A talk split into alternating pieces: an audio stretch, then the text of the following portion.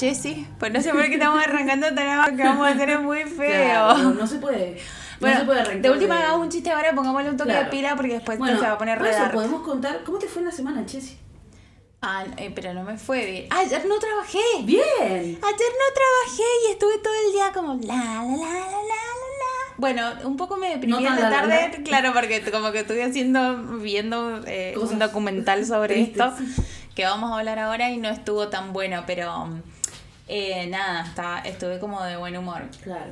Y vi a mi sobri y eso me pone de muy buen humor. Contenta. Ah, de una. Bueno, yo ayer también eh, estaba haciendo lo del caso, pim pum pam, qué sé yo, pero fui al cine con mi hermano. Y me encanta ir al cine, Zarpado, ¿qué vieron? Spider-Man. Ajá, no tengo idea. Es de ¿Cuán- dibujito, o sea, le han sacado como una de dibujito del De animación. Spider-Verso. De Ajá. animación. Bueno, de animación. Animation. Bueno, eh, ¿cuántas carlitas le pones? Y como de 10, 8. 8.5. Está bueno porque me gusta mucho la animación que tiene, me Sí. gusta mucho el juego que hace, así como las animaciones te hacen ver cosas ¿Era 3D? que. No, no, no. Eh, digo como el tipo de dibujo que hacen, ¿me entendés? Ujú. Eh, cómo te transmite mensajes Te cuenta como cositas. subliminales. Ajá. Ah, mira vos, Eso qué me bien. gusta. Eso me gusta. Y bueno, re quedó para una segunda, así que Ya tengo otra salida al cine programada. Bueno, eh, me re alegro. Yo también ayer estuve viendo mucho, mientras antes de ponerme a trabajar con esto, Human Resources, que salió la temporada 2, eh, si no la han visto, y... No sé qué la- dijiste, pero dice- bueno. eh, Recursos Humanos se llama. Ah, y, ah, es, no. y es de animación. Es como un spin-off de Big Mouth, de... mm, Sí, pero. de Nick Kroll y Andrew Goldberg. Bueno, Sí, dos series que están zarpadas de animación y dicen muchas cochinadas y son muy graciosos. Y la Big Mouth habla de la pubertad y pero eh, o sea, Sí. tocan un montón de temas de yo con la de mm, eh, Inside Job. También Pensé que era esa, pero después me di cuenta que no era esa porque dijiste recursos humanos y dije, no, no son la misma palabra. eh. no. No, no, pero bueno, eh, esa si tienen ganas, veanla. Y también vean Atlanta. Ando recomendando Atlanta. Y si alguien sabe dónde puedo conseguir la cuarta temporada, porque me quedé en el último capítulo de la 3 muy como diciendo, ¿qué es esto? ¿Qué es esto? Así estaba yo en el Sandler. cine. Así que bueno, nada, eso. Bueno, eh, también voy a participar en un podcast que van a hablar de películas de terror. Ah, ya se hacía la renota. No, no, pero sí, yo no voy a salir a- No hablando, pero est- est- estoy re contenta. Así que la gente que está conmigo en el curso de terror que también escucha este podcast, les mando un besito Les de Vela. Eh, pónganse las pilas porque los, voy los vamos a empezar a promocionar acá porque lo que van a hacer va a ser maravilloso y yo voy a estar ahí detrás de escena y me encanta muchísimo. Bueno, listo, loco, te llevamos Ah, ya levantamos un toque. ¿me entendés? Hablando, Ya levantamos un toque. Ya levantamos un poco, así que ahora vamos a descender al mismísimo infierno. Bueno, el caso de hoy es el caso Probolo. Eh, además, eh, no sé qué se hacía la putita misteriosa, boludo, si iban a ver el título, mm, o sea, Claro, el nombre. Le, le picaron el, el episodio, fue, No se llama, no sé, la botella y el agua. No, se llama caso probable. claro, es el caso Probolo. También le podemos poner el, el internado del infierno. Ajá. No, No viste sé. que decía la casita de Dios. Casita- la casita del horror de Dios. no, pero decía, no bueno, sé. sí, pero decía así como que así la llamaban Ah, al lugar. Le llamaban la casita de Dios. Ujú. Bueno, la cuestión es que esto no es ninguna casita de Dios. Eh, este caso estoy segura de que mucha gente lo conoce. O, o que Claro, todos. esperamos por lo menos, Claro. porque por lo menos es nacional. Sí. Bueno, y la verdad es que el caso eh, en Mendoza tuvo, además de que mu- muchísima, era mu- muchísima. Vos sabés que Eh, estaba haciendo un curso y hay un chabón de los que da el curso que es medio tartamudo. y te juro que empieza. En, en, en, en, en, en, en. ¿y ¿Por qué te Y yo estoy así. No, pero no me río. Me río internamente. Bueno, pero igual, no, qué feo. Pero es que a mí me, me sorprende porque es como. Yo no sé si podría salir de ese ciclo, ¿me entendés? De dando Mira, una y clase. él puede. ¿Me y él puede. ¿me entonces es como. Es por Titibilus, ¿sabes quién es? Es un demonio. Posta. Te, Posta. Después googleelo. Le- Yo le tiro esta data ahí. que es como el... O sea, en realidad lo iba a traer hoy a colación porque viste que muchas veces cuando estamos en el episodio me equivoco. Bueno, yo quería decir que estaba poseída por ese demonio que me enteré que es como el demonio que te hace equivocarte, es el demonio de la, de la dislexia, es el demonio... ¿Viste como hay demonios que te enseñan, no sé, arquitectura? Bueno, ese que te, la, te la mande un montón. Eh, Google existe...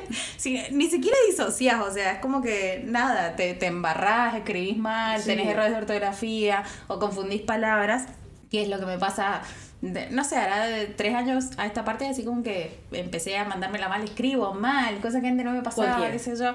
Eh, sí, puede ser el síndrome de la tía, porque ya mm. también estoy en esa edad, el síndrome de la tía. E o, o, este demonio que me ha poseído. Vamos a decir que es el demonio, así es como más cool. Sí, tal cual.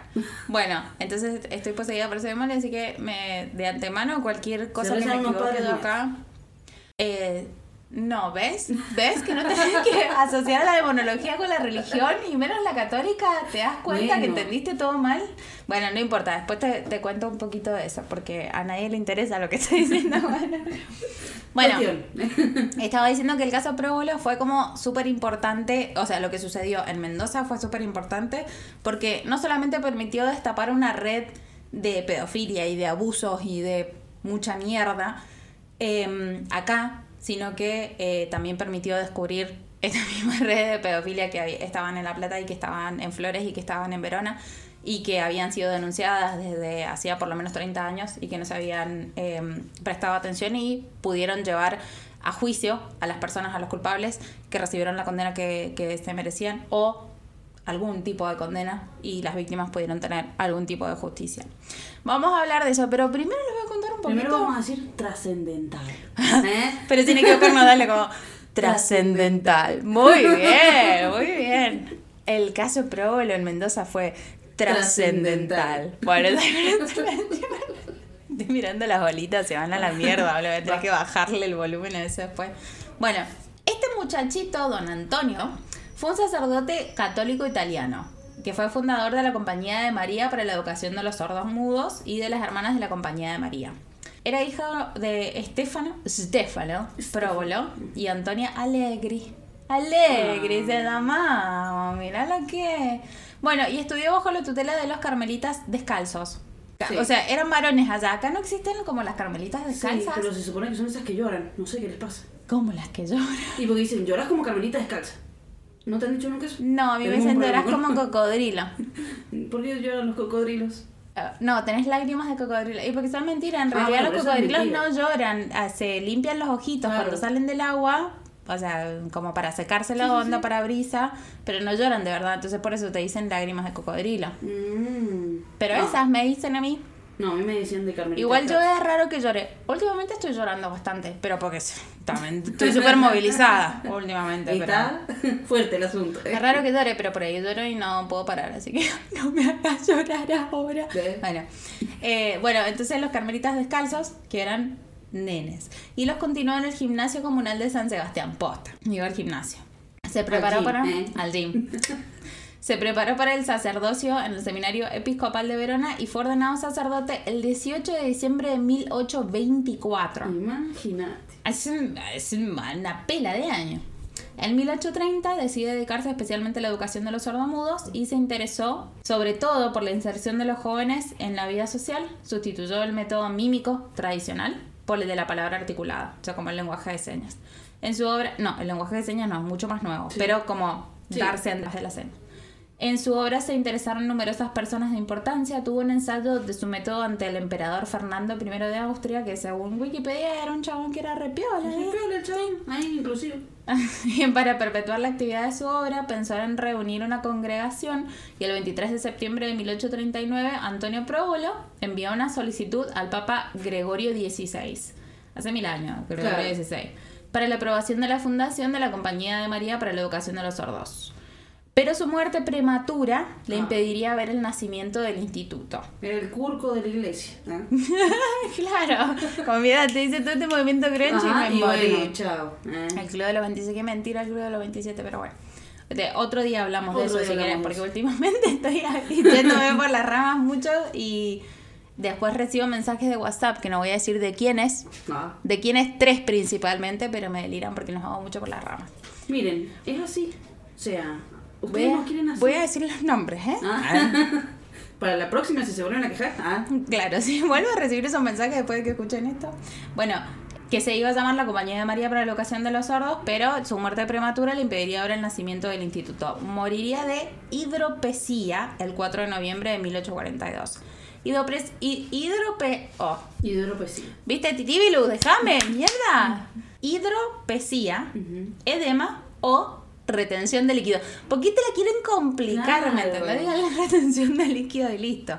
Es la acumulación de líquido claro en los tejidos o cavidades del cuerpo. No constituye una enfermedad independiente, sino que es un signo clínico que acompaña a diversas enfermedades del corazón, riñones y aparatos digestivos. Bueno, cuando te estás por morir y sos viejito, también, como viste, se te hincha el cuerpo. Mm. Como que te acerca tu hora. ¿eh? Yo vivo hinchada, boluda. No, bueno, che, sí, pero. No es normal. Eh, Retengo líquidos. Sí, bueno, pero hay un punto en el que eres normal. Retengo un montón de vino, boluda. No, pero que, eh, el vino es líquido y... Se te están poniendo moradas las patas. ¿eh? ¿Vos decís? Sí, No sé, pero la jeta siempre, como yo me agarro un montón de labial, bueno, la jeta morada todo el día. Qué buenas épocas, qué buenas épocas.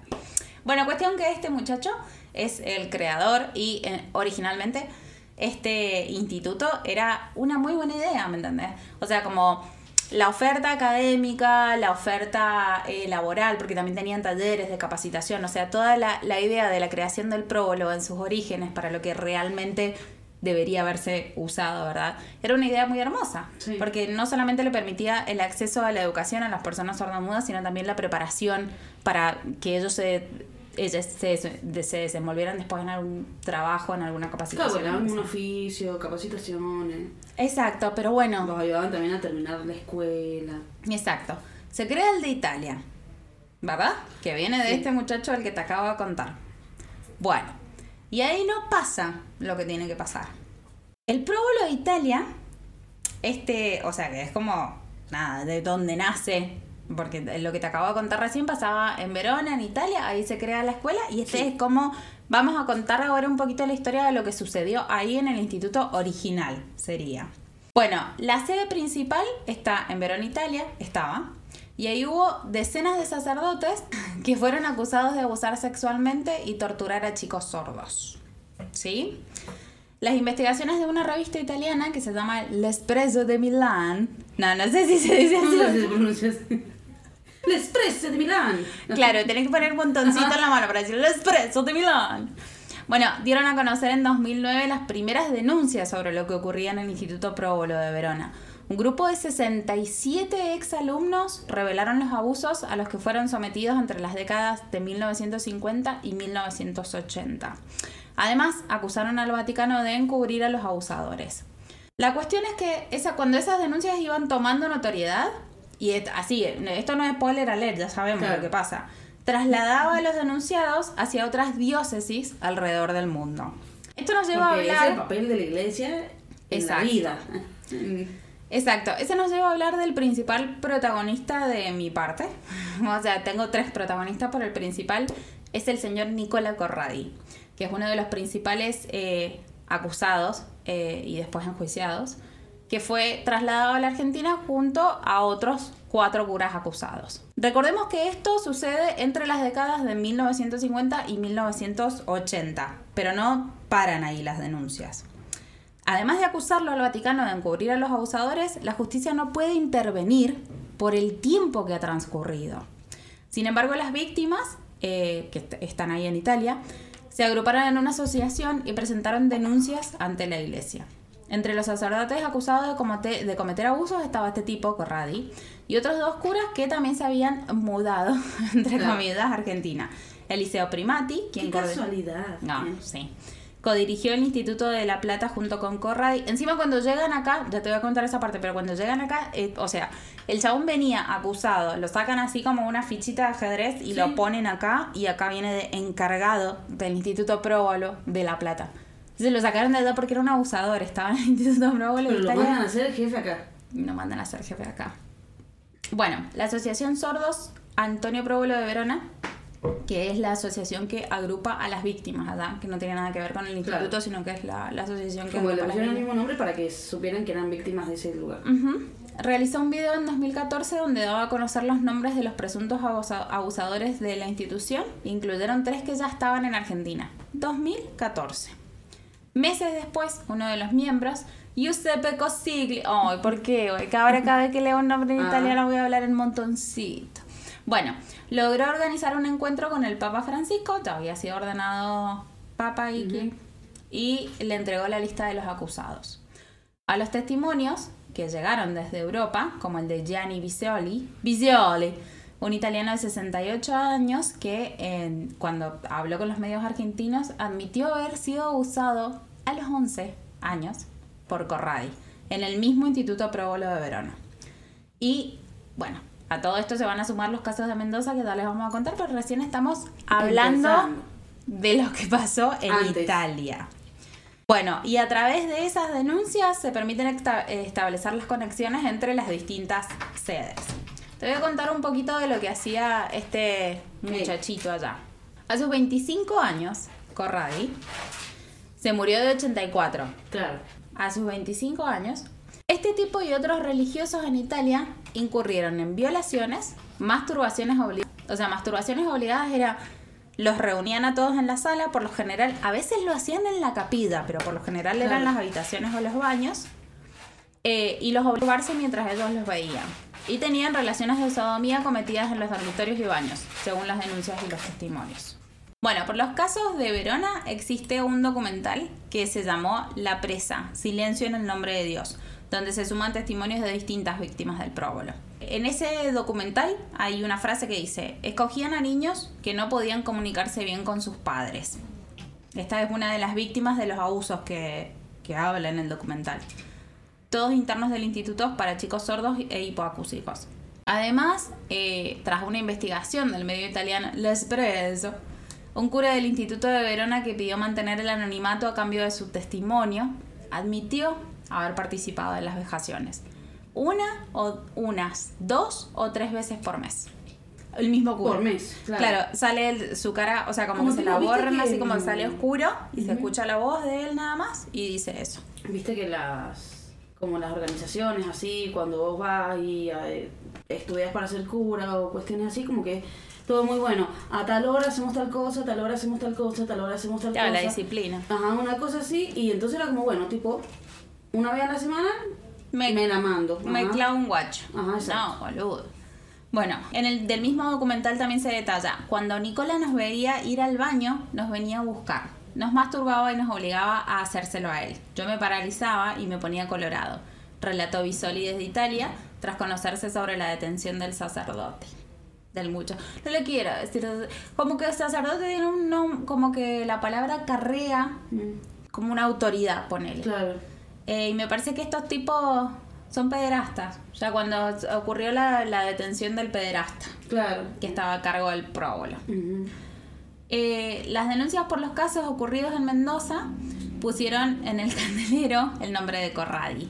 Y al desandar sus pasos y su llegada a la Argentina, el vínculo entre las sedes, todo esto que te he contado hasta ahora es solamente de Italia, Sí, sí, sí. entre las sedes y el intento por cubrir los abusos. Pero no arrancan acá. O sea, este chabón desde ahí empieza a ser denunciado. Claro. Pero claramente hubo toda una tela antes que le permitió a él llegar a donde había llegado. Los delitos cometidos en Italia habían sido denunciados anteriormente en la conferencia anual de Red de Sobrevivientes de Abuso Ecle- Eclesiástico. O sea, Hay una red Exacto. de sobrevivientes de abuso eclesiástico. E Imagínate hasta dónde llega esta gilada. Exacto, o sea, es como, es algo de lo que para mí no se tiene que hacer, o sea, sí se tiene que hacer cargo el Estado y todo, obviamente el país, ¿no es cierto? Pero no es algo a lo que tendría que llegar hacerse cargo, ¿me entendés? En uno de los documentales que vi, bueno, que vos también lo viste, estaba justamente este, eh, que es un abogado que es parte de la red de, de víctimas Sí. eh, de abuso eclesiástico acá en Mendoza.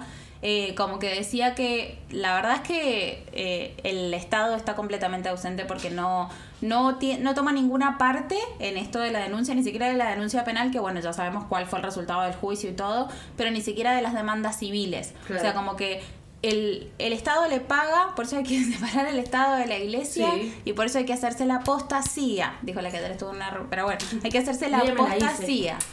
Un besito. Un besito. Eh, porque el Estado le paga por cada uno de los eh, fieles eh, Sí, que tiene la iglesia. ¿me entendés? Pero después cuando encuentran a, eh, o, o se lleva adelante una demanda civil justamente para reclamar una reparación de víctimas de abuso de la iglesia, el Estado no responde ante eso, que era justamente lo que explicaba este abogado de la red de, Claro, de y abuso la iglesia dice, eclesiástico. "Ay, yo no me puedo hacer cargo porque yo vivo acá del Estado y de la buena bondad de la Del gente". diezmo. Ajá. Eh, No tenían diezmo. Bueno, de, de Sí. las donaciones o lo que sea.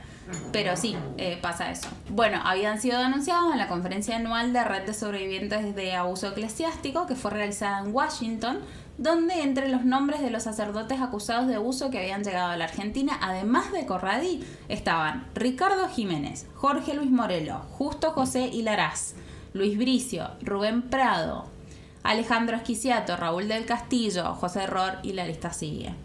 Todo esto sobre los abusos de, de- en Verona, ¿me entiendes? Sí, Todavía sí, ni sí. llegamos a La Plata. Las denuncias que se radican en, en Verona son entre 1950 y 1984. Hay una más en, en 1984.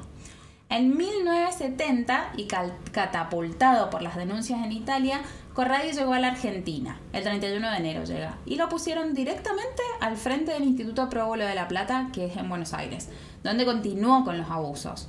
Los otros curas que llegaron al país fueron Albano Mattioli. ¡Ay, amor! Giovanni Granuso. ¿Vos decís? Mirá que estoy un asqueroso Albano Mattioli, pero mm, aguante su musiquita. Pero claro, Luis Spinelli y Primati. Eh, capaz violaba mayores de edad, pero bueno. pero igual está mal que viole. Sí, obvio. Igual vos te- a vos te parece, porque parate un ratito a analizar. Era un desagradable. Pero para mí no le faltaba a la chica, boludo, si la mona coge. O sea, como que, no sé, eh, eh, me estoy dando a, Sí, con no, los comentarios. pasto, pero bueno, igual, no sé. Yo la verdad que a mí no me gusta mucho, entonces no me lo imagino así como muy sexy atrevido. o sea, Sí, me gusta el de qué personaje, pero no me gusta Leo Mattioli. ¿Qué quieres que diga? Sí, el, el de qué personaje no lo ubico y sin embargo Leo Mattioli te lo ubico así como no, no, no sé no, a mí tampoco me gusta pero hay un montón de, eh, preguntémosle a la gente dejemos una encuesta de, ¿ustedes eh, se lo harían a Leo Mattioli? no ahora porque están muertos o sea no le estamos diciendo que van a Claro, profanar obvio. tumbas me parece que le estamos faltando Pero un poco el momento. respeto a Leo y la mini nos va a retar así que Bueno. cerremos acá Bueno, Pero la encuesta la vamos a hacer vamos a igual. El caso Próbolo en La Plata, por los abusos de La Plata hay tres imputados. Sí, Nicola Corradi. Sé, si querés pongamos un contador Ah, de... ¿quién hace- será? Hacemos tink cada vez que vaya a decir Corradi y al final del episodio vemos cuántas veces lo nombré al viejo hijo de la... Bueno, eh, Eliseo Primati y Jorge Brites, que es un empleado administrativo, porque eso era algo característico. Era como que terminaban coartando a los demás que trabajaban con ellos, no solamente para que mantuvieran el silencio, ya lo vamos a ver en tu parte, eh, la- los acusados por omisión, eh, también es como que los hacían partícipes de esto. Capaz que eran personas que en su vida normal no abusaban, pero Claro. entraron a trabajar al próbolo y de repente eran altos bueno, si pinta. eh. Bueno, en cuanto a las víctimas, en la justicia hay ocho denuncias formales, aunque fuentes judiciales creen que hubo mucho más chicos abusados, ya que el instituto tenía 250 pupilos.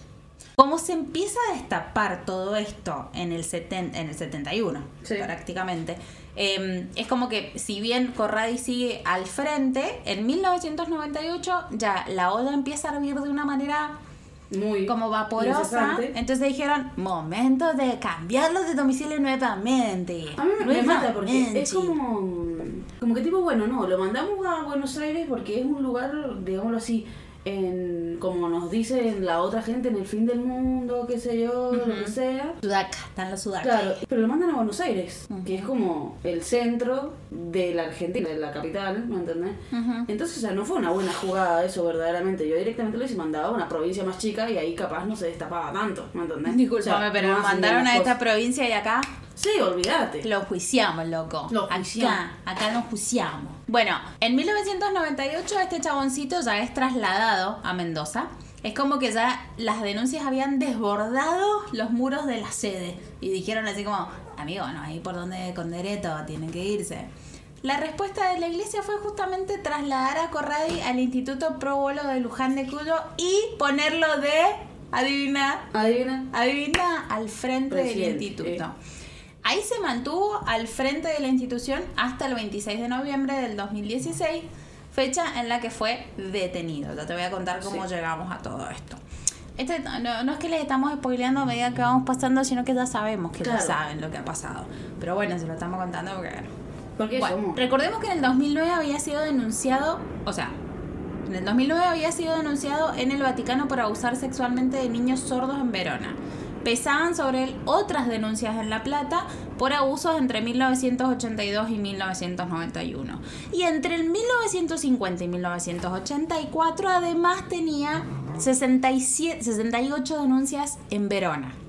Y dijeron, buenísimo. Ajá. Es el candidato perfecto para seguir formando parte de esta institución.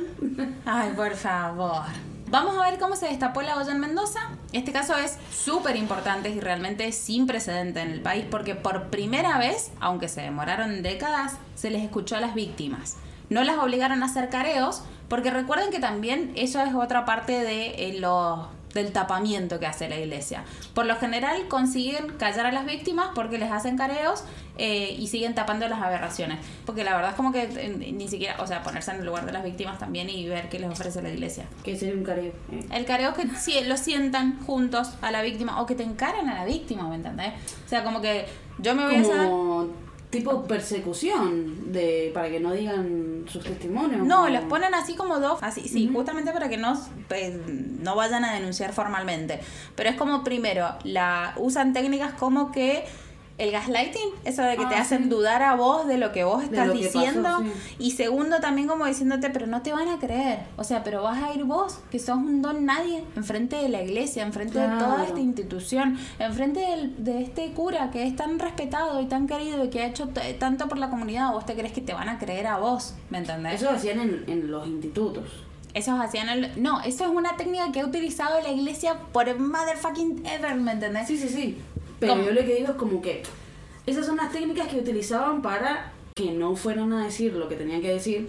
Ah, que si lo hicieron en el próbolo, sí. Claro, eso. Lo hicieron, eh, qué sé yo, como, no, no tanto, ahí no eran como careos, Claro. sino que justamente trataban, les le hacían un lavado Sí, de cerebro a las tipo, víctimas ajá, que sí. ya de por sí están en una posición vulnerable porque son víctimas de violaciones, ¿me entiendes? Cuando vos te violan realmente no estás, no quedas bien. Y las cuestiones es que las víctimas terminaban como creyendo lo que les decían, ¿me entendés? O sea, se demoraron Sí, un montón de tiempo hay en denunciar. gente que capaz no, o sea, no tiene ninguna discapacidad ni nada, pero ha pasado por una violación eh, por una persona eh, de la iglesia y como tipo hasta a esas personas les lavan la cabeza de Sí. decir eh, no sé, vos no sos nadie o tipo no, lo hacemos pero es para, o sea, le llenan la cabeza como diciendo, no sé, con esto te estoy curando o, ¿me entendés? Cuestiones así.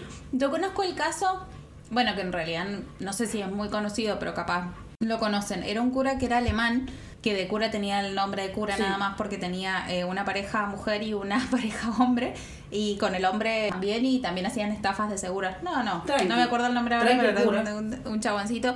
Y cuando su pareja mujer queda embarazada, eh, el chabón la convence de abortar. Ay, boludo, después la mata también. No, bueno, ya me voy a acordar Sí. el nombre.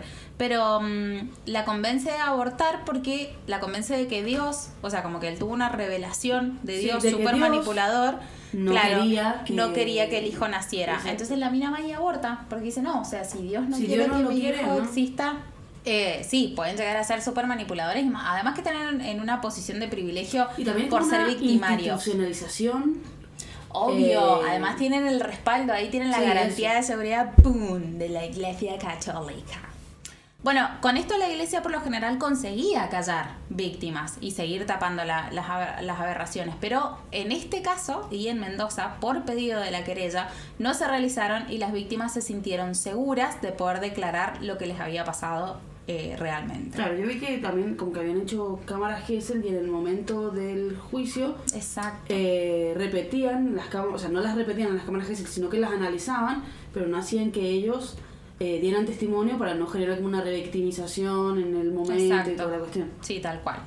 Bueno, llegamos a el 18 de noviembre de 2016. Eran las 9 de la mañana en la legislatura abierta de Mendoza. Habían integrantes de la Super- Suprema Corte de Justicia, el procurador Alejandro Gullé, la vicegobernadora Laura Montero, ¿te la acordás? Y la jurista Aida Kemelmacher de Carlucci. Explicaron los principales puntos contemplados en la propuesta de ley procesal para la justicia de familia y violencia familiar en Mendoza. Fueron 316 artículos que estaban divididos en cinco capítulos y que fueron explicados paso a paso, eh, o sea, de qué se trataban, ¿verdad? Y justo al despedirse, la jurista Kemelmacher eh, dijo, la tutela judicial efectiva es un derecho que tiene base constitucional y se funda en los derechos humanos. Como que dejó eso en el aire. Claro. ¿Verdad? Minutos después, el salón de pasos perdidos se llenó de pibes. De pibes. De pibes. Se llenó de pibes, de pibes. En el marco de la conmemoración por la Convención Internacional de los Derechos del Niño, era la jornada de reflexión de no al trabajo infantil este día. Eh, habían autoridades provinciales, los autores de proyecto de ley para erradicar el trabajo infantil y junto a ellos estaba Luis Battistelli. Luis Battistelli es importantísimo, es como el, eje cero Ajá. de esto. Luis Battistelli, acuérdense de ese nombre, como acuérdense de ese nombre porque es súper importante en este caso. Él estaba inspirado por el espíritu de lo que se estaba viviendo allí, estaba lleno de pibes, estaban en defensa de los derechos eh, de los niños, eh, buscando anular el trabajo infantil. Llamó a la legisladora Daniela García, también vi varias entrevistas de Daniela García, eh, unas que se habían hecho directamente ahí en el 2016. La chabona estaba espantadísima, era como que no Claro, podía creer ajá. lo que le acababan de decir. Sí, tal cual. Bueno, en un rincón y eh, obviamente él es sordo, empezó a explicarse por señas, llegó una intérprete, justa- ah, justamente había, estaba la intérprete ahí, Claro. eh, por justo la jornada que era. Y la joven senadora en ese momento se enteró de los hechos aberrantes que ocurrían en el próbolo. Daniela y Luis ingresaron al despacho de la vicegobernadora, onda, amiga, te tengo que decir una cosita. Están pasando cosas. Están pasando, se vienen cositas. Bueno, y ahí mismo la pusieron al tanto de lo que estaba pasando. La vice eh, preguntó si, además de Luis, había chicos o chicas dispuestos a hacer la denuncia y Luis asintió con la cabeza. Montero y de toque agarró el celular y llamó de inmediato al procurador de la Suprema Corte, que era Alejandro Goulet, que había estado, viste, te lo nombré antes, Sí. él había estado ahí en el acto, y le preguntó qué caminos tomar para garantizar los procesos judiciales en torno a esta causa. Y cito, hay que dar lugar a un intenso proceso de investigación para que se lleguen a definir con precisión los responsables, las responsabilidades, responsabilidades institucionales y las fallas del sistema. No queremos un niño más abusado, dijo la vicegobernadora a su interlocutor. Y ese viernes de noviembre es cuando empezó a destaparse la olla. Ahí se fue todo Se el carajo. repudrió. Ahí se repudrió. Bueno, días después, Luis Batiste le dio el primer paso y en la sede de la Oficina Fiscal 15 de Luján de Cuyo hizo la denuncia correspondiente. Ese miércoles la vicegobernadora acompañó a Luis. Dijo, me pidió que estuviera con él, que fuera su apoyo solidario. Mientras esperaba a Luis, además, afuera se había congregado un montón de gente, familiares de las víctimas, y la vice cuando, o sea, se le, se le desarmó el rostro cuando empezaron a llegar chicos muy chiquitos, Claro. muy pequeños, que asistían en ese momento, porque en ese momento, acuérdate, todavía no lo el Todavía no cerraban, claro. estaban asistiendo, o sea, eran alumnos del próbolo. Una labor gigante de los intérpretes de lengua de señas que fue funda- fundamental para Claro. entender el horror. Casi como decir que no hay palabras para describir el espanto. Bueno, la unidad de gestión legislativa puso a disposición de la justicia todos los recursos disponibles para apoyar el trabajo de la oficina fiscal y garantizar el proceso judicial. En ese momento, en 2016, al principio, a principios de 2016, acá en Argentina se estrenó Spotlight. Eh, Spotlight o En Primera Plana, que parecía contar de antemano la historia del próbolo. Solo que en lugar de ser en la legislatura fueron periodistas del Boston Globe los que lanzaron una investigación en 2002 que permitió detectar a 79 curas pedófilos involucrados en un millar de casos de abusos sexuales y psicológicos a los chicos. Si no la han visto Spotlight, es súper dura, pero, Pero está buena. pero véanla. ¿eh? Bueno, los llamados no tardaron en llegar y hablaban de Mendoza, pero también de La Plata. O sea, como que se empezó, esto se empezó a difundir en todos los medios, entonces no paraban de sonar los teléfonos con gente de La Plata que decían como, ¡Ey! A mí también me pasó". denuncié. Claro. Bueno, el Poder Judicial de Mendoza libró una compulsa a la Procuración de La Plata porque esto estaba ramificándose, se iba a la mierda. Y a mediados de diciembre de ese año, eh, Laura Montero, la vice, viaja a La Plata para reunirse con el fiscal Cartaseña, que por ese entonces tenía la causa en aquella ciudad. Y ahí fue cuando se destapó, la caja de Pandora se abrió de par en par. Al Empezaron, par, al par. sí, empezaron a descubrirse las denuncias que habían sido tapadas por todos lados. Y eso pasó acá en Mendoza, papá. Porque pasó esto acá en Mendoza, pudieron llegar a todo eso. Bueno, así ahora empieza la revolución internacional. Porque una vez que empieza, no sé si recordás eso, porque no fue hace tantos años, pero era como el Canal 9 estaba eh, repitiendo los anuncios que pasaban en las noticias de Italia, poner. Claro. Era como que la noticia la levantaron de todos lados, porque era gente que había estado denunciando en Italia también y que había sido ignorada. Bueno, los medios de Italia y Argentina comenzaron a hacerse eco y sacar a la Claro, historias pasado repetidas del de pasado. 10 años, ponele. Sí. Los antecedentes de abusos obviamente no eran nuevos. En Verona, Italia, en los años 60 se hablaba de más de 200 casos de abusos a chicos y chicas sordos y en ambos continentes. El rostro de los aberrantes hechos fue el mismo. Otro, Otra contadita, Nicola Corradi. El clérigo había huido de Italia en 1984. Las denuncias allá fueron del 50 al 84 para refugiarse en Argentina tras denuncias de abusos. Fue parte de la le- delegación de los miles de curas que llegaron a La Plata de Mendoza y Argentina y a todos Y a lados. todos lados, sí. Como parte de esta estrategia que tenía la iglesia de me denuncian a este cura, lo muevo. Algo que también había visto era como que tipo iban por el país promocionando Ujú. Estas instituciones. Exacto, porque de Entonces, esa por manera eso los también cumplían las funciones de albergue, porque verdaderamente eran familias que eran muy vulneradas, que no tenían los recursos para ni siquiera saberse el lenguaje de señas, para Exacto.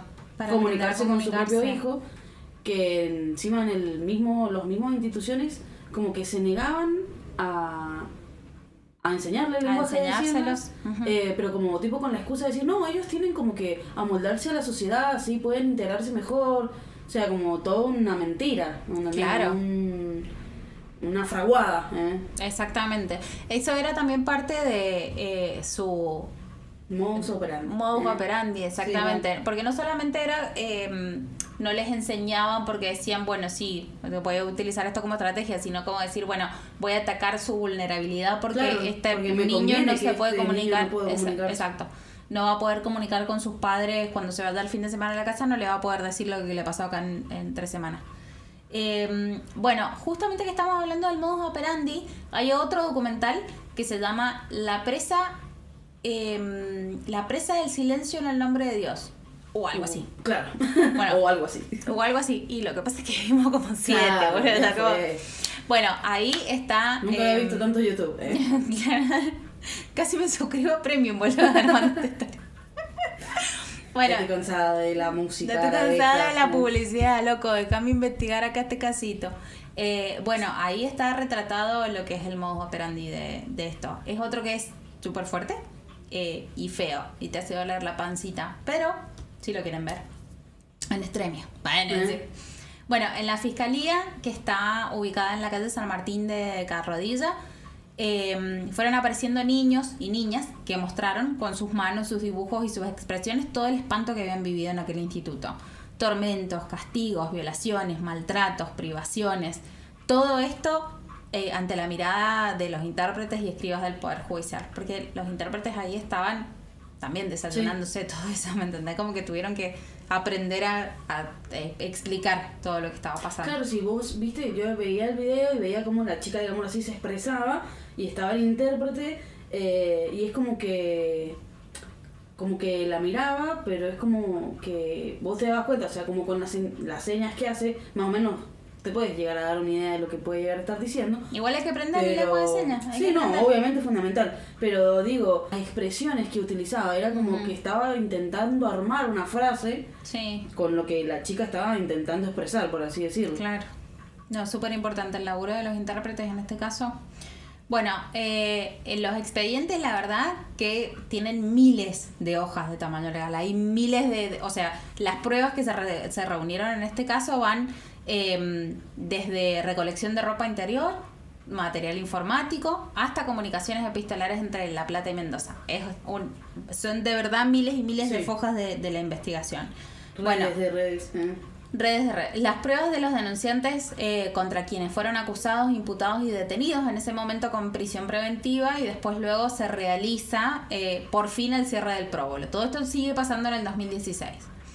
Eh, y bueno, además se respalda con los resultados, como vos decías, de la Cámara Gesell eh, y la intervención del Vaticano, del Vaticano y los manotazos de abogado de la defensa de acusar a los intérpretes. Esa, porque esa fue otra. Claro, malísimo. Como todos estos intérpretes están inventando que todos estos niños, niñas y niñas fueron, eh, o sea, están mintiendo. Y esestos tres cabrones, hijos, son inocentes, ¿me entendés? Eso, hasta eso querían hacer. También cuando, bueno, todavía no hablo de mi parte, pero cuando le empiezan a acusar Mm. a una de las acusadas, que eh, una monja, A la monjita. eh, la mina dice así como tipo, no, lo que pasa es que todo esto revuelo se está generando porque ahora está de moda denunciar abusos. Ay, qué divina. Qué divina. Menos mal que se puso de moda así las hijas Ajá, la así chingada vos, como vos pueden tener lo que se merecen. Bueno, eh, todas esta, estas denuncias llevan a que en 2018 las víctimas realizaran un acto en la Plaza Independencia. Una de las sobrevivientes eh, gesticulaba un medio de comunicación y la intérprete decía claramente cuál era su deseo. Que todo llegue hasta las últimas consecuencias, que se investigue a fondo sobre lo ocurrido, se castiga a los responsables, justicia, solo justicia. Bueno, hay un caso en particular, porque la verdad es que vimos eh, varios eh, testimonios. Son súper fuertes. La, la de la nena que mm, juega con la muñequita eh, y que la, sale la madre como contando el, Sí, el sí, relato. Eh, o sea, la que ataban a la mesa. Sí. Bueno, esa. Imagínense. No, no la digas. Si la tenés vos eh, preparada, No, no, no, la digas, porque la verdad como me, me rompió el corazón. Bueno, hay un caso en particular, que este es un relato de un ex alumno que fue súper importante. Cuenta los errores cometidos y que denuncia casi 10 años antes de esto. Y por esto es que fue súper importante, porque el chaboncito hacía 10 años que ya no era alumno porque había denunciado Porque los abusos claro. 10 años y obviamente se había cajoneado. Que si se hubiera escuchado, tal vez se podrían haber detenido algunos de los hechos que, que permitieron, o sea, que habilitaron que esto siguiera Claro, sucediendo, no sé porque si- hace una década más. No sé si es el mismo chico del que vas a hablar o si es otro. Pero había uno en que como que el padre fue a hablar, a decir, miren, mi hijo me dijo tal cosa, eh, yo quiero saber si esto es verdad, no sé qué, y como que le dijeron, bueno, vamos a hacer, a hacer una reunión como entre nosotros para ver qué onda, a ver qué decimos sobre lo que usted me está diciendo. Vuelva después, vuelva mañana. Vamos Y- a ver cómo acomodamos. Ajá. No, no es el caso. Ah, bien. Bueno, y desde ahí el, ese padre y ese niño no volvieron nunca más. Ujú, Claro. En Bueno. 2008. De acuerdo, este es de por ahí también. De acuerdo a su relato, este ex alumno, que es súper humilde, estaba lejos de su familia, que era de un pueblo cerca de la triple fronte- frontera, fue violado en simultáneo por el ex jardinero Gómez y por otro ex trabajador del instituto. Este jardinero, el Gómez, sí, te cuento lo que pasa después, pero Sí. este otro ex trabajador del instituto no llegó a juicio ya que fue declarado inimputable por razones de insanía. Eh, durante alguno de estos tantos episodios de abusos, la Igual eso víctima... me mata porque por más inimputable que puedas llegar a ser, el daño lo hiciste. Sí, O sea, pero eso es inimputable. Claro, pero el tema es, o sea, me parece una diferencia, ¿no es cierto? Que se tendría que marcar que si yo voy y choreo un kiosco y soy inimputable, bueno, pero si violo a una persona, si mato a una persona, creo que tendría que haber, no una diferencia, pero sí un, no sé, otro accionar, ¿me entiendes? Manejarlo de otra manera. Además, por lo general, las personas que son eh, son Insoportables. Son insoportables, re esto. No, bueno, pero eh, por lo general quedan, eh, o sea, recluidas en un instituto sí, en un psiquiátrico. instituto psiquiátrico, sí. No es como que se la llevan de rositas. Bueno, esta víctima, él, él es sordo, no es hipo, hipoacúsico, es sordo. Logró exteriorizar como pudo todo el sufrimiento en su cámara Gesell. Lo hizo con gritos que mostraban su dolor. Como cuenta, eh, contó como en una de las oportunidades, Nicola Corradi Klink encontró a los dos violadores mientras atacaban al ex alumno, al jardinero Gómez y al otro tipo. Y lo que les dijo fue que se retiraran a sus habitaciones. O sea, como a eso se limitó la acción y reacción del cura italiano, como si se tratase de un padre que pone en penitencia a sus niños porque los encontró en la cocina haciendo lío con la Claro, harina. estaban jugando con la harina y le dijo, bueno, váyanse a la pieza. Exacto. Ah. Bueno, durante la declaración de este chico, que fue en el 2017, duró más de cuatro horas y media. El joven también relató otra ocasión en la que fue abusado sexualmente con acceso carnal por Corbacho, que es el otro, todavía no te lo he Sí. mencionado, pero es otro de los acusados súper importante. Bueno, el- este modus operandi se repitió durante varias eh, de las violaciones que sufrió. Luego de ser abusado, el joven sufría múltiples lesiones y desgarros, obviamente. En ese momento entraba en escena Corradi, la monja Susan Martínez, quien nos vas a contar vos después un poquito qué pasa con ella, que eh, está imputada por omisión, o el ex monaguillo Jorge Bordón. Jorge Bordón también es otro personaje, es otro peón de esto, pero si bien es un grandísimo hijo de la chingada, este chabón reconoce que era un abusador. Él se hace cargo de la autoría de 11 abusos y por eso ya es condenado. Él no es parte del juicio que se celebra en el 2019 para llevar a estos cabrones a la cárcel, sino que él ya se declara culpable. Claro, eh, dice sí, y listo. ya es condenado antes y se va a, a la cárcel. Que por eso también te dan hasta menos años de cárcel. Eh, por reconocerlo. Bueno, se encargaba de trasladar al joven misionero al médico. La consulta ocurría siempre fuera del instituto eh, y de eso quedaba. O sea que Claro. tenían encima apoyos afuera para cuando fueran y cometieran instituciones esta, médicas, claro. exacto, estas atrocidades que Como encima no quedaban parte, tal cual, no quedaban eh, como registro de la historia clínica del chico, ¿me entendés? Claro, capaz lo llevaban, no sé, a la guardia, ponele. Y no, no hacen un, eh, un acta o lo que sea de lo que pasó, ¿me entendés? Sí. Es obligación, boluda. Si lo llevan a una guardia y el chico tiene señales de ser violado, no solamente tienen que labrar un acta, tienen que llamar a la policía y tienen que hacer la denuncia. Y esto no quedaba registrado en ningún lado. Claro. Es obligación es del que médico hacerlo. O sea, yo me imagino que habían como... Debe haber gente eh, en relación a, a la salud que trabajaba dentro del lugar.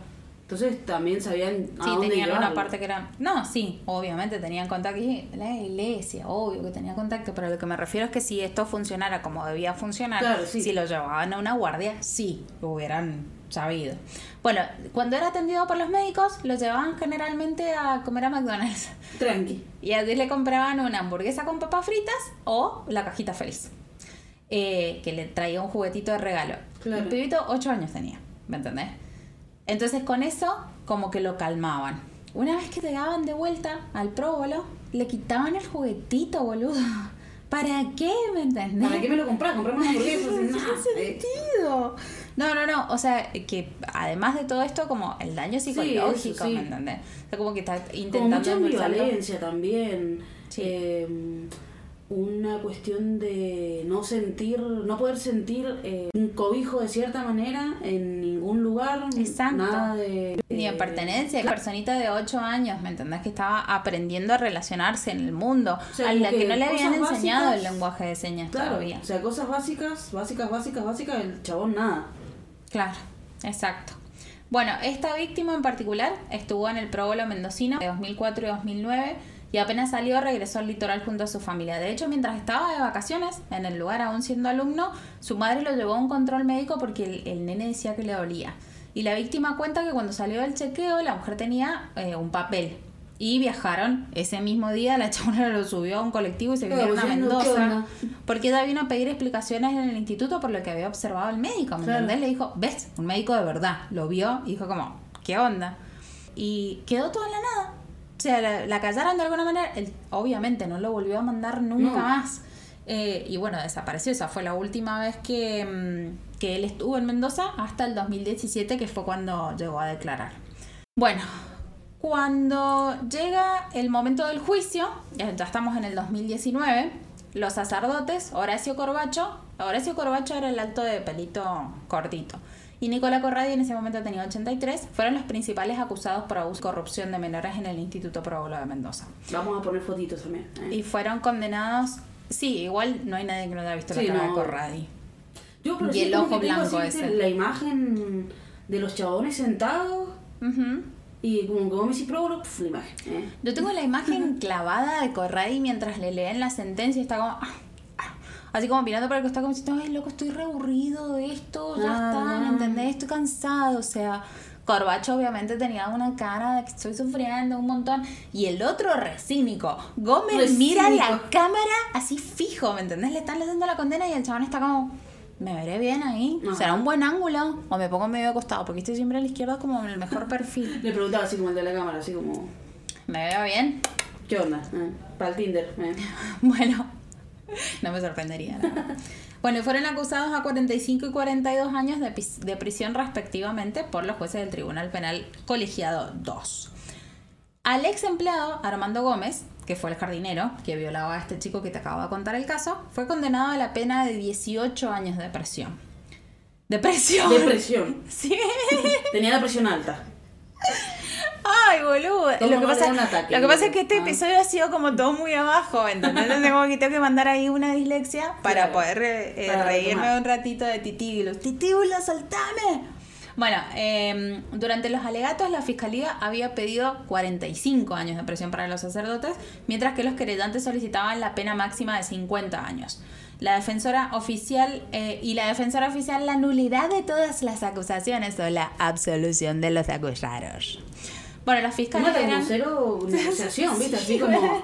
No, loco, no, no, no, te negocio nada. Acá me lo deja ir a la curita y listo. Son puritas. man. Son curitas, viste que los curitas son así. Los curitas violen. Los curitas son curitas. Bueno, los fiscales, que eran Alejandro Iturbide y Gustavo Stropiana, imputaron a Corbacho. ¿Por qué? Si este de acá de Mendoza, es Stropiana. Ah. Imputaron a Corbacho por 16 hechos. Le comprobaron 16 que incluyen abusos, abusos sexuales agravados con y sin acceso a carnal y corrupción de menores. Y a Corradi por 5 hechos de abuso sexual y corrupción de menores. En ambos casos, las acusaciones están agravadas por el carácter de ministro de culto. ¿Viste en el documental que se pasa así como la, la sentencia de la mina que dice que está grabado por ser ministro de culto y por ser los encargados de la guarda de los menores de Claro. 18 años? ¿me Sí, porque es como si fueran los tutores. Exacto. Ellos estaban a cargo. Y por eso es como más importante, ¿me entendés? Como que además de, de, de estar encargados de la educación, estaban encargados en ese momento, eran los guardias, los tutores de una movida para que eso no saliera en lo No posible. ahí. saliera. No saliera. Porque ¿a qué tutor le voy a ir a reclamar? O sea, ¿qué tutor va a reclamar algo si yo soy el tutor el que lo está violando? Bueno, el jardinero Gómez, para quien la fiscalía pidió 22 años y medio de prisión, se lo acusa de cuatro hechos de abusos sexuales. El debate comenzó el 5 de agosto de 2019 y eh, duró 49 jornadas. Se realizó también a puertas cerradas y contó con la participación de intérpretes y lenguajes de señas. En ese caso, eh, viste todas las cámaras GESEL de la declaración y la investigación que se había eh, recolectado antes de las víctimas fueron como reproducidas ahí. Eh, ah, sí, sí lo dijiste. Fueron reproducidas durante el juicio justamente para no revictimizarlos. Eh, bueno, los psicólogos y los psiquiatras, absolutamente todos los que declararon en el tribunal, coincidieron en señalar que los testimonios de las víctimas fueron coherentes y verosímiles. También recuerdo el caso del testimonio de Joel. Eh, Joel en este momento tiene, mm, creo que tiene como 30, más o menos así, pero fue al próbolo desde que tenía un añito. Claro. Eh, y es como que a los ocho él empieza, no solamente empieza a manifestar cambios en su actitud, en su, o sea, como empieza con eneuresis, con un montón de cosas así, que a la madre le empiezan alertas. Eh, pero lo que le llama muchísimo la atención es que siendo un niño llega a la casa con un dibujo de dos adultos teniendo sexo, o sea, Claro. practicándose como sexo Sí, oral. sí. Eh, y lo había dibujado una persona grande, no lo había dibujado Joel. Y Joel había dibujado arriba un montón de ojitos. Un montón de ojitos. Así como que arriba del dibujo de los otros dos sí. chiqui chiqui estaban los ojitos, bueno, para decirlo. Estaban los ojitos ahí, como que fue su manera, porque ahora él utiliza eh, eh, lengua de señas, pero en ese momento no, la mamá tampoco. Eh, como que de esa manera él le pudo decir no solamente que estaba pasando eso, sino que había un montón de gente que participaba mirando, Claro. ¿me entendés? Eh, Joel es una de las personas que explica que eh, las violaciones grupales en el próbolo, o sea, se producían también de niño a niño. Sí. O sea, era como que los juntaban a todos y los obligaban, Los obligaban a, a usar, sí, a abusarse. a usar de sus compañeros. ¿me entendés? Mientras ellos miraban. Era así como que los ponían a todos en un círculo y los hacían a los más grandes abusar de los más chicos y a los medianos abusar de los más Sí. chiquititos, ¿me entendés?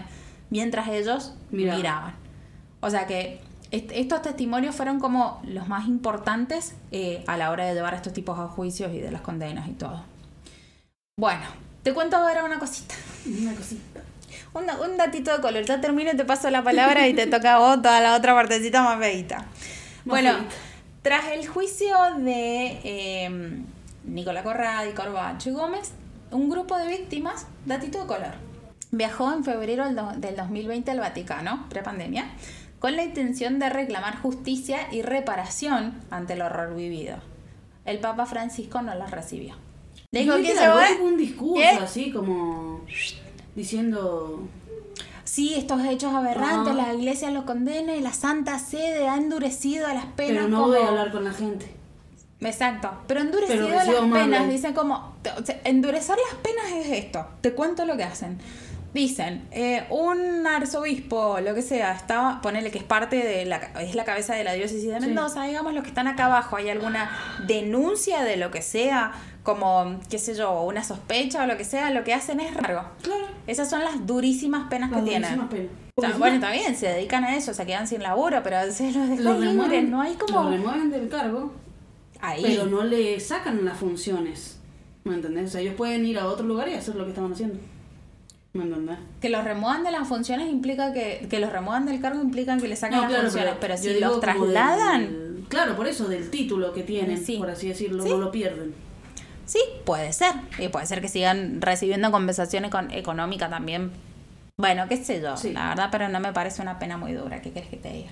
Bueno, ahora llegué a mi parte, al final feliz de esta historia. Quiero que celebres lo que te voy a contar ahora porque es algo muy bueno.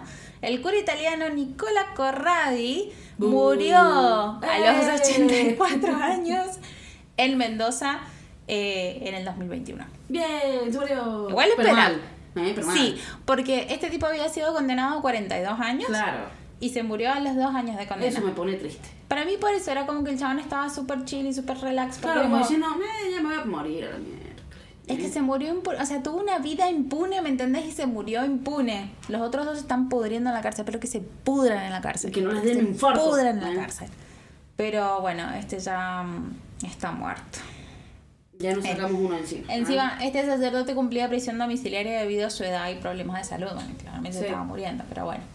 Bueno, y en mayo del 2021 pasa otra cosa, que arranca un segundo juicio que está derivado de lo que les acabo de contar. ¿Qué y pasa ahora el cedo la palabrita. eh? En el- bueno, en el 2021... Voy a tomar agua, siento que como que estoy hablando 45 minutos, chicos, perdónenme. 58. ¿eh? Eh, bueno, en este segundo juicio, ¿qué es lo que hacen? O sea, en el primer juicio, eh, como que eh, tratan lo que serían los oh, acusados, los primarios, por así decirlo. Sí, los principales. Los en el primer juicio eran los principales. Y en el segundo juicio se tratan a eh, lo que son dos monjas, que una es eh, Kosaka Kumiko y la otra era de apellido Kumiko Kosaka. Kumiko Kosaka. Bueno, lo dije al revés. Ah, pero es el mismo Es lo nombre. mismo, claro, le dije el nombre primero y el apellido después, no sé. Kosaka Kumiko. Bueno, pero Kosaka es un nombre o es solamente un apellido, quiero saber. No, no tengo ni idea. No sé cuál es el nombre y cuál es el apellido. No, Kumiko es el nombre, pero quiero saber si Kosaka. Es el puede apellido, sí. Sí, pero puede ser un nombre también. No sé, no sé. Averiguame Japonés, eso. no sé japonés. Me la dijo. Seguí, por favor, que voy a sufrir acá. eh, bueno, en este segundo juicio eh, están estas dos monjas y otras siete mujeres, de las cuales vamos a hablar después. Pero nos vamos a concentrar primero en lo que sería la vida de Kosaka Kumiko. Que bueno, ella... Suena raro, suena raro cuando lo decís. Pero es que lo dijiste al revés de nuevo. bueno, no importa, Kumiko Kosaka, Kosaka Kumiko. Está perfecto, está perfecto. Claro. No tengo que, Carlita, yo te quiero un montón. Eh, cuestión. Esta mujer, eh, ella es oriunda de Japón. Ella viene con su familia a Ajá. Argentina en, a finales de los años 70. Con su mamá y su papá. No sé si tenía hermanos, pero también. Ujú. Eh, y mm, cuestión de que, bueno, ella llega, qué sé yo, eh, comienza, o sea, llega siendo una niña. Entonces suponemos que comienza a formarse en lo que sería esta cuestión eclesiástica, en su preadolescencia, en su adolescencia, adultez. Eh, y llega a la institución del próbolo, a la que llamaban la casita de Dios, como había dicho antes, en lo que sería en el 2005 más o menos. Eh, ella provenía de la congregación, uh, me morí, de la congregación de Nuestra Señora del Huerto, eh, que estaba en San Carlos, y que bueno, que trabajaba en lo que sería el próbolo como cuidadora y cumpliendo bueno, las funciones de monja hasta lo que sería más o menos el 2015. Perdón, venía de la casita del... De la casita. Nuestra Señora del Huerto. Nuestra. Señora del Huerto. Mira que hay, mira que que hay nombres. Mira que hay nombres de vírgenes la y señora señoras, del pero la señora del huerto. Para mí Me no sé. imagino que tenía unos haciendo el culito. Yo me imagino así como una iglesia, una iglesia así y adelante así como todas las zanjitas, viste así como con un huerto. Claro. Todo muy Ah, yo me fui a la cochinada Claro, no. directamente. Como la señora del huerto, era como que estaba acostada en uno de los surcos y dos zapatos eran el culo. Esa fue la señora del huerto. Cualquier chis. Ah. Bueno, perdón, es que yo, yo, eh, de eso hablaba el otro día, de que yo siento de que estoy pasando mucho tiempo encerrada, desde que hago home office, ¿me entendés? Entonces Claro. estoy perdiendo las habilidades, o sea, yo no sé cómo hablar con la gente ahora. Entonces, y tengo un podcast. ¿me Claro, no se puede así. no se puede. Eso son bueno. cosas como incongruentes. ¿eh? Bueno, perdón que te interrumpí, pero Bueno, la señora del huerto la tenía la Eh, retina. cumplió sus funciones en, en el Pro 2015 y tengamos en cuenta que todo se destapó en el 2016, o casualidad. Ah, pero, o sea, cuando se destapa ella ya no Ella estaba. ya no estaba ahí dentro Ah, mira. del, del lugar. Sabía que María no estaba ya. Claro. Y la psicóloga y la médica. Que pero se no hicieron sabía, todas las gilas, Que eh. se hicieron todas las gilas, como ya nos va a contar, pero no sabía que ella no estaba ahí. Bueno, era considerada por los chicos como la monja mala y bueno, era la encargada del albergue de las niñas, específicamente. ¿no es La cierto? monja mala le decían. La monja mala le decía. Encima de monja mala, loco, un bajón era.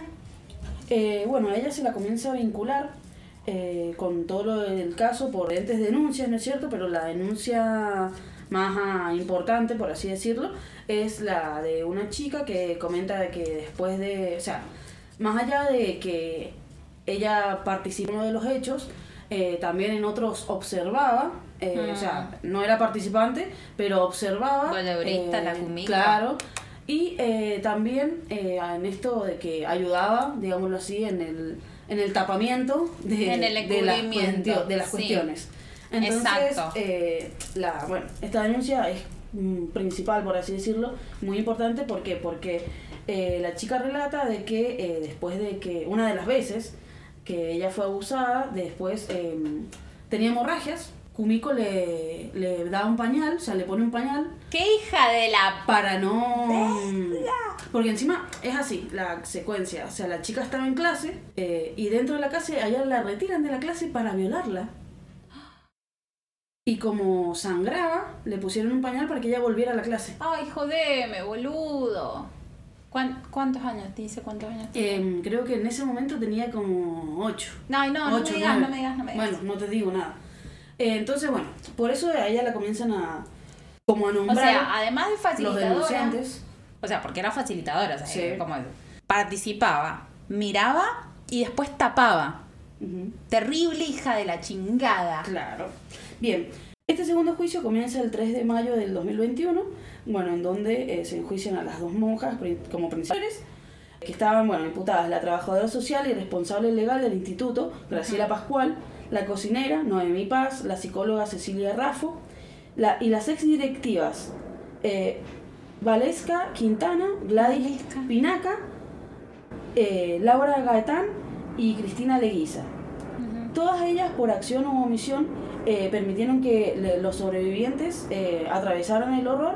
Todas ellas posibilitaban los abusos, torturas e indescriptibles eh, contra las niñas y niños sordos en el Instituto Pro Bolo de Mendoza. Mm. Eh, bueno, lo que se exige es, eh, obviamente, por parte de, de La querella. de la querella, sería lo de la justicia para que eh, hechos como los sucedidos no vuelvan a ocurrir nunca más, ni en Mendoza ni en ninguna parte del mundo. Eh, expresaron, o sea, eso hablan que fue lo que expresaron ellos cuando se estaba eh, por comenzar con este juicio. Ujú. La Igual cuestión- para que no pase más, tiene que dejar de existir la iglesia. Sí, olvidar. Porque no sé si pueden como... Empezando por ahí. Bueno, ellas están imputadas por delitos de abuso sexual agravado, por corrupción de menores y de abuso sexual por omisión, como habíamos dicho antes. Lo importante de todo esto, bueno, todo es importante, pero cuando a ella la mm, comienza, o sea, todo esto en el 2016, Sí. se larga un, ¿cómo sería? Como un directivo de búsqueda, el estropiano, Ah, yo lo que, mencioné también, claro, Gustavo. Gustavo Estropiano, que, viste, ese era el Gustavo. Ese era el Gustavo. Ese era el Gustavo Estropiano. Estropiano tenés que decirle, para que sepa, para que lo ubiquen en la historia. El, el hombre este eh, hace una detención inmediata eh, y bueno, un pedido de captura. 31 de marzo Ujú. se ordena la detención de, de Kosaka Kumiko. Ella en ese momento, o sea, como si yo te dijera, ese día se, se larga la. se dictamina el, el pedido de búsqueda. Sí. Eh, eh, hasta ese momento, unos, unos momentos antes de eso, digámoslo así, unos días antes, unos meses antes, ella se encontraba en un, en un convento. En un spa. En un spa, tranqui. En un Estaba en las termas de Cachauta. Claro. No, no, estaba en un convento en lo que sería San Miguel, que pertenece a Buenos Aires. Ujú. Esa era como la última ubicación que se tenía de ella, pero en el momento en el que se larga la búsqueda ella no está. ¿A dónde estaba? ¿A dónde estaba? Entonces los investigadores, porque a todo esto había toda una movida. Sí.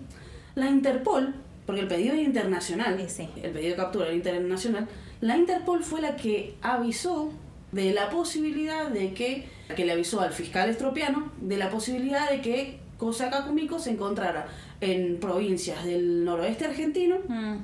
O en algún país limítrofe. Ujú. Entonces, por eso, primero, por eso que nada, el pedido de captura era internacional Claro. y eh, por eso el tipo, eh, el tipo, el fiscal, eh, la comienza como a buscar con, con mucha eh, in- Intensidad. intensidad, insensatez, me, me salía la palabra. Lo buscaba. Ajá, no es lo que estoy intentando decir. Ajá.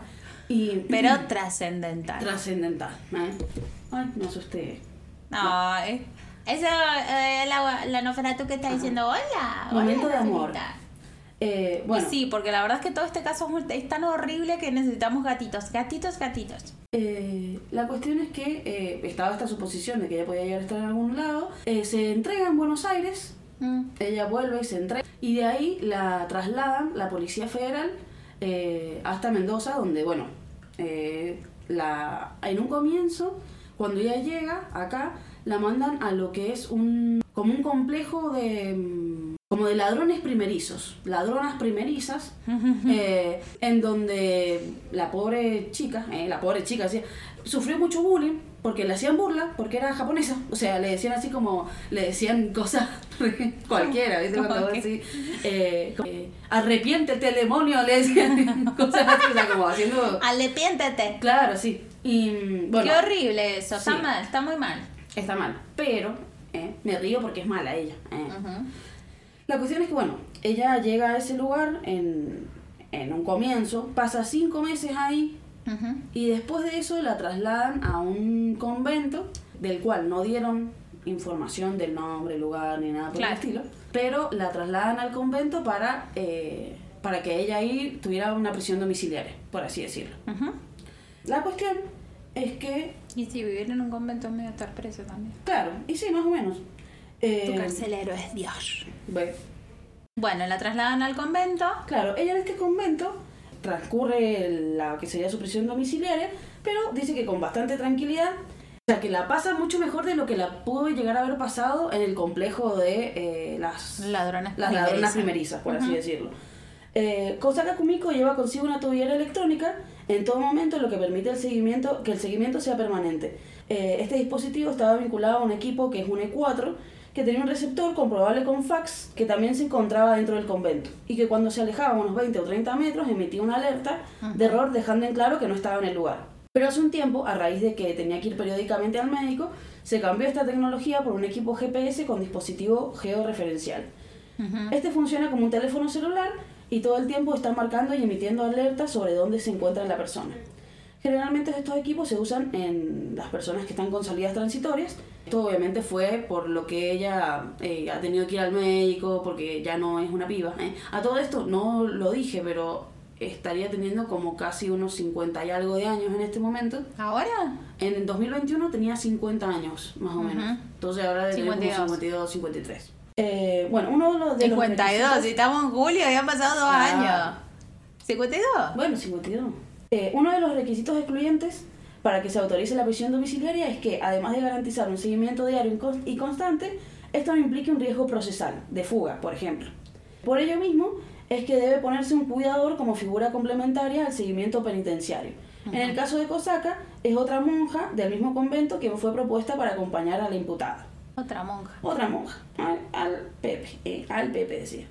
Lo que pasó con esta mujer y el juicio, o sea, por más de que a ella le hayan enjuiciado por todo lo que la enjuiciaron Ujú. y hayan habido todos los testigos que hubieron, y también, algo que me olvidé de decir, es que ella estaba, em, tenía siete imputaciones formales Claro, como autora y participante. exacto. Bueno, por el abuso contra menores, qué sé yo.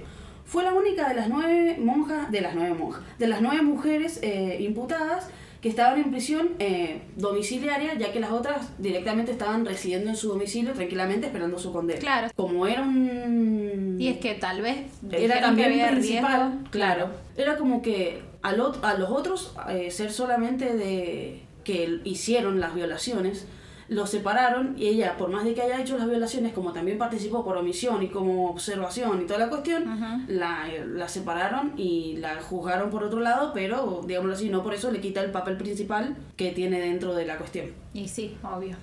Te voy a contar algo muy triste, Jessie. Ay, no. Muy triste. Em, ¿Puedo hacer chistes? Sí. ¿Qué chiste vas a hacer? No, no sé. y yo así como esperando el chiste.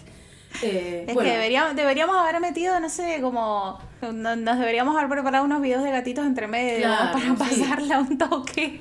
eh, después le mandamos una foto ahí del bebé durmiendo que se ve hermoso. No, bebito. ajá, y mientras lo escuchan dicen, ay, qué bonito. Y después Claro. llorando. Eh, la Fiscalía de los Delitos contra la Integri- Integridad Sexu- Sex- Sex- Sexual, sexual eh, pidió Sexual. 25 años de prisión y 10 años de inhabi- in- inhabilitación del, de su título como monja. Eh, pero bueno, esto no ocurrió. Inhabilitación de su, De su título como monja, monja. bueno. Es como- bueno, está bien, es Sí. un título. Como que esos títulos no sé si tienen validez, validez, validez a mi ver. Claro. Pero bueno, para la gente sí, supongo. Bueno, lo triste es que la decisión de la justicia de que ella a partir del 12 de junio del 2022 queda como en libertad, Ah, sí, lo sabía. entre comillas, o sea, una libertad. Pero, no, pero sí queda en libertad. claro, esto se debe a que ella cumplió el plazo máximo establecido para una persona permanezca eh, privada de la libertad sin una condena. Sí, sí. sí. ¿Viste? Esto, yo te juro, lo estaba leyendo así y me acordé, ¿viste? Del tipo este, el, el asesino serial de niños de Ecuador y toda la cuestión. Y me acordaba de que le bajaron la pena. De porque Garavito. hicieron- Claro, porque hicieron como Cara de pito. un mambo con las personas que habían violado los derechos humanos y todo eso. Algo así, o sea, a mí como que me hizo acordar a eso. Igual es parte de los derechos humanos. O sea, eh, la justicia no ha avanzado lo suficientemente rápido, pero ella cumplió el, paso, el plazo que tenía Claro. por ley eh, sin condena, sin, sin una condena efectiva, entonces merecía que la liberaran. No nos gusta, Claro, pero así pero es. por eso. O sea, pero el problema está en que la justicia no está avanzando lo suficientemente rápido como para poder enjuiciarla y condenarla, pero ella tenía que quedar libre. Algo que no nombré en el momento, pero cuando comienza este segundo juicio, el que lo dictaba era el juez Cadile y lo remueven Ah, de sí. su función. Adivinen por qué lo remueven. Lo remueven porque, porque en un chat de WhatsApp con otros fiscales, Era la Che sin triunfo. claro, más o menos, uno, un, uno como eh, Kosaka Kumiko seguro que lo único que quiere es hacer karate y pasar un rato con el juez. Una cosa así. Y este hombre, eh, le contestó, Koseo somos, o Kumiko y yo somos amantes, así como cagándose de la risa. Y toda esta información de este chat de WhatsApp llegó a la defensa, lo pusieron como prueba, a él lo remueven de su cargo, ingresa la persona que no le dio la, la sentencia, que nunca llegó a dar la, la pena. Eh, y eso obviamente No, pero igual todavía, todavía la están enjuiciando. O sea, sí, eh, Sí. justicia argentina, un juez riéndose de una acusada, no, no Sí, cabe, no está bien. Pero de todas maneras, es como que eh, no fue porque le cambiaron eso, justamente ella quedó en libertad. No, pero el fue paso como sin algo, condena efectiva. O sea, como digo que fue como algo que puede llegar a haber incidido también, porque eso hizo que aún se tardara más, porque tenés que buscar otra jueza que se empape de toda la información. Sí, y que haga, exacto. ¿me entendés?